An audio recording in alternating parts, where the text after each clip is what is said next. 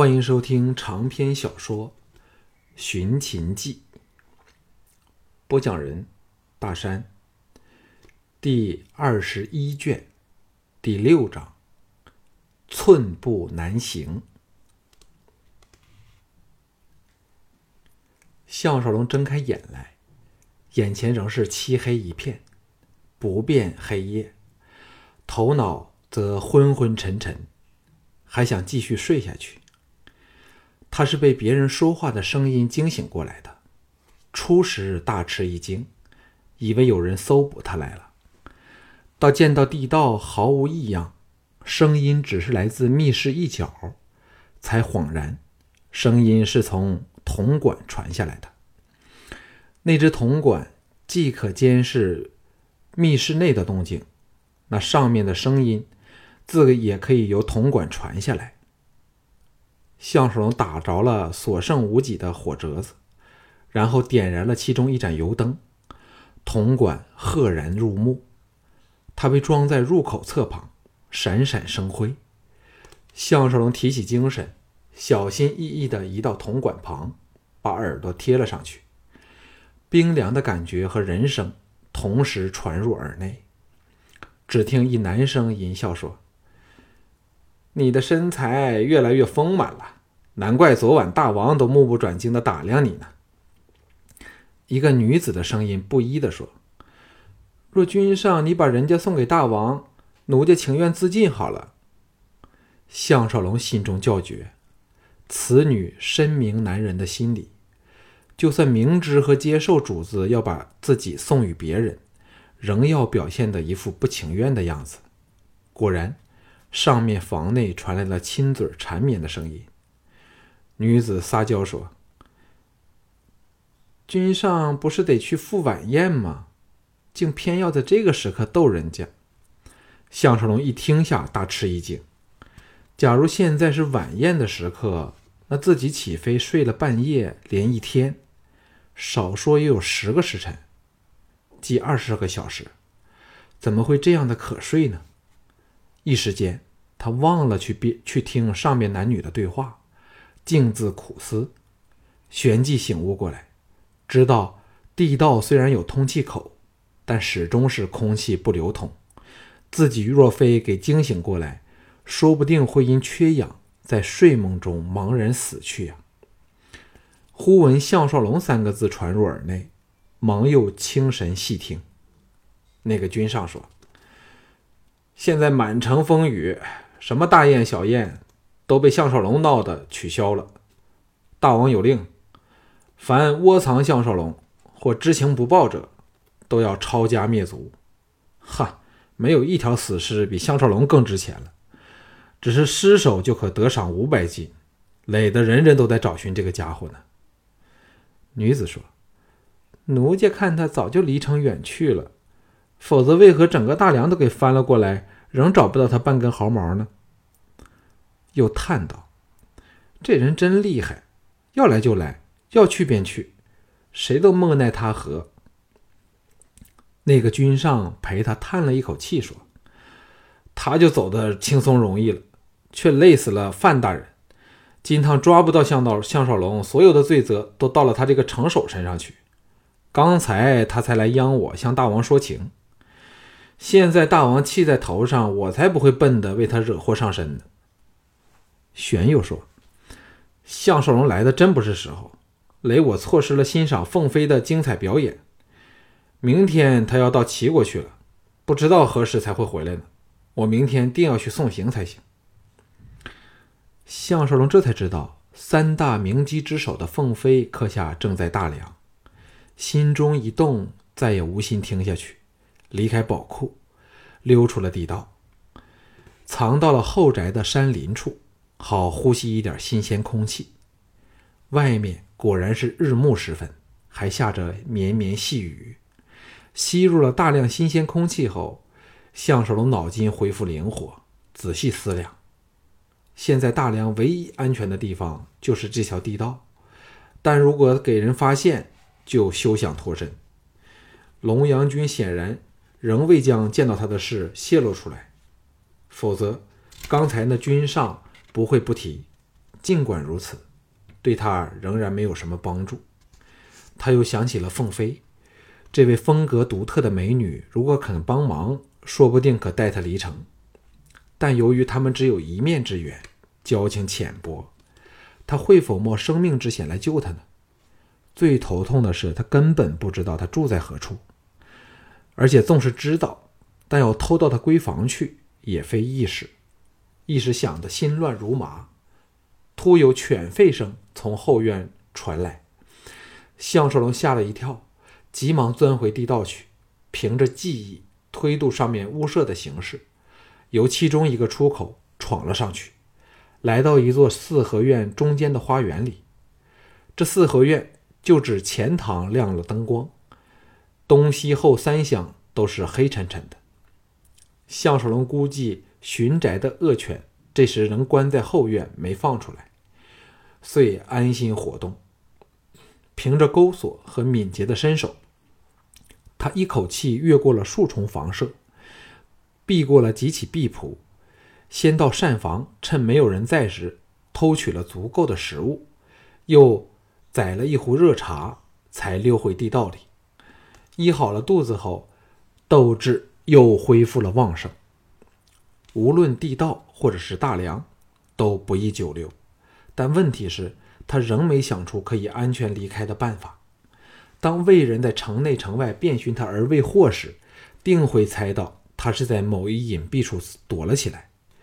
魏朝不乏才智之士，龙阳君本身就是一个非常精明的人，迟早会想到这幢他项少龙曾逗留过的信陵君的故宅，也会想到宅下会有未经被发现的地道，自己偶尔潜出来偷一餐半餐菜菜肴或点心果腹，该不会有问题。但是长此下去，定会惹起怀疑。有了这两个顾虑之后，他下了决定，必须在两日内离开大梁，否则就可能永远都不用走了。肯定宝库上的卧室无人后，他又偷了上去，翻开箱子，取了一套御寒的斗篷和厚袍衣物。正要离去时，房外面足音传来，接着是有人在厅中坐下谈笑的声音。项少龙心中一动。移到门旁，拉开少许，透过缝隙往外望去，一看下，不由得大吃一惊。外面坐了三个人，另有近十名似亲随一类的人物，人人都透着紧张神色。其中一人赫然是龙阳君，他脸色苍白，骤然间似老了几年的样子，形神憔悴，再也不像以前般娇艳欲滴了。另两人，一个是身穿武服的将军，一个是大夫服饰的中年男子。那将军首先发言说：“金趟我们来找平丘君，实是为了搜捕项少龙的事儿。”项少龙心中一寒，知道龙阳君已猜到自己躲到这里。那平丘君大雅说：“范将军找项少龙，为何竟竟会找到这里来呢？”他一开枪，项少龙便认出他是早先在卧室和姬妾胡混的男人。他们不在大厅见面，反而避入了内厅。不用说，是怕泄露风声。那等于说他们推断到自己藏在地道里了。可以想象，这个大梁城守范将军必派人把整个信陵军府团团围了起来。不过他仍然不太担心，因为这地道的出口在后山的密林里。远离信陵军府，绝不容易被发觉。龙阳君叹了一口气说：“范将军敢以人头担保，项少龙仍未离城。假如他仍躲在城内，那最有可能就是藏在这里了。”项少龙听得他他说的有神没气儿的，知道他因为要逮捕自己这个老朋友而饱受折磨，不禁心中也在陪他叹气。平丘君色变说：“没有可能的，我早曾找人把府内每寸地方都彻底的搜查过了。若他在这里，绝瞒不过我们，更瞒不过狗儿灵敏的鼻子呀。”范将军说：“我们曾问过信陵君以前的手下，证实了项少龙当当日该是从地道一类的通道逃出这里的。不过，却没有人知道地道的出入口在哪儿。龙阳君接口说：“平丘君可以询问府内各人，看看有没有忽然少了食物、衣服一类的事，便可知项少龙是否躲在地道下面了。”项少龙暗叫厉害，哪还敢再偷听下去啊？忙退回入口，关好盖子，拉过原先的草席遮好。回到了地道去，然后毫不犹豫从后山的出口溜了出去。茫茫雪夜中，只见卫兵点起火把，把信陵军府围得水泄不通。幸好出口处刚好在重围之外，否则金汤就是插翅也难飞呀。不过他并非是已经脱离了险境，而是刚陷进了险境内。一队卫兵正朝他藏身处赶来，火把光和狗吠声，的确令人心胆俱颤。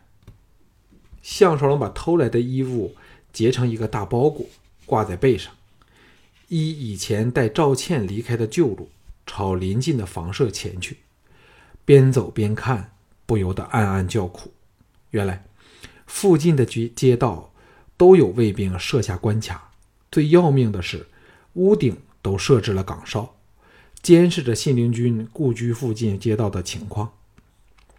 项少龙生出了寸步难行的无奈感觉，伏在路旁的草丛内。不过，他很快就知道这也非安全之计。一队五十多人的卫兵正沿街而来，用长矛插入草草丛，进行水银泻地式的彻底搜索。项少龙无可奈何下，趁火光还未照到身上的时刻，爬往对街，攀上了对面一间房舍的檐头处。这所房舍由于比附近的房子都矮上一截，所以并没有敌人放哨。卫兵过后，他正犹豫应否藏入屋内时，马蹄声响，一辆华丽的马车从卫兵远去的那边驶过来。前后都有骑兵护送。项少龙观察形势，落回地上，闪到路旁的一棵大树处，迅速攀到其中一只横伸出路面的粗干处，手足紧缠结了冰的干身。假如现在不是正在下大雪，他绝不敢冒这个险。这可以说是一场赌博。只要那十多名护从有一个人抬头上望，保证可发现他的存在。但大雪照面，打下来的时候，谁都不只会低头看着路面。当他的心跳到喉咙顶的紧张关头，马车来到了下方处。项少龙先卸下背上的包袱，垂手轻抛到上差少许，才来到正下方的马车顶上，然后放开双脚，足尖点在包袱上，这才松手落了下去。因隔了包袱的关系。他点地无声地踏足车顶处，再俯下身来，完成了这几乎在一般情况下难以完成的举动。马车在这被变成了雪白世界的古都城缓缓而行，朝某一目的地进发。他完全不知道马车会带他到哪里去，但却知道已经暂时离开了险地。经过一处关卡时，卫兵不但没有问话。还肃然起敬，任由马车通过。车内的那人的身份必是非同小可，否则怎能受到这种优待呢？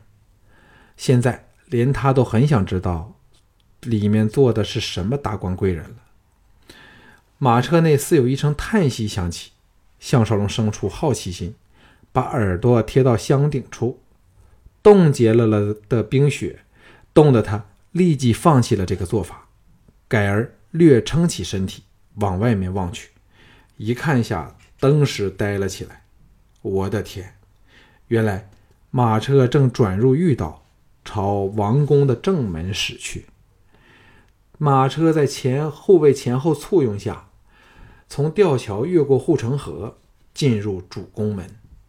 在这时代里，王宫无论是规模设施，都等于一个内城，为君者无不竭尽心思，投入大量人力物力，使王宫在各方面都成为一个超级的军事据据点，城堡中的城堡。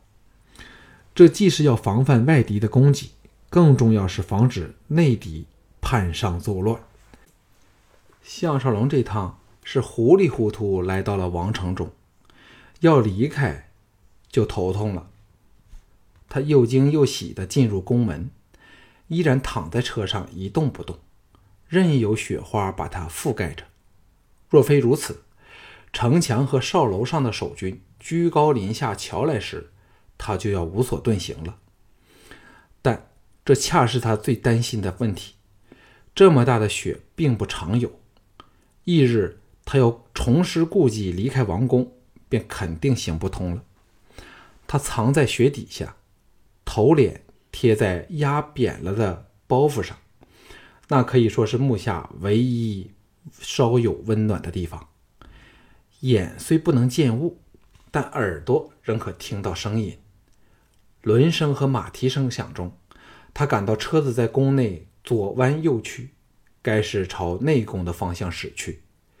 马车终于停了下来，随护纷纷甩凳下马，四周足音纷起，只听内侍宫娥齐声叫道：“王后万安！”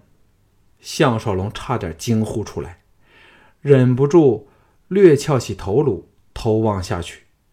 车门被拉了开来，大雪飘飞中，单美美熟悉的动人背影，穿上华丽的袍服，头戴凤冠，一个梦一般的出现在他的眼皮眼底下。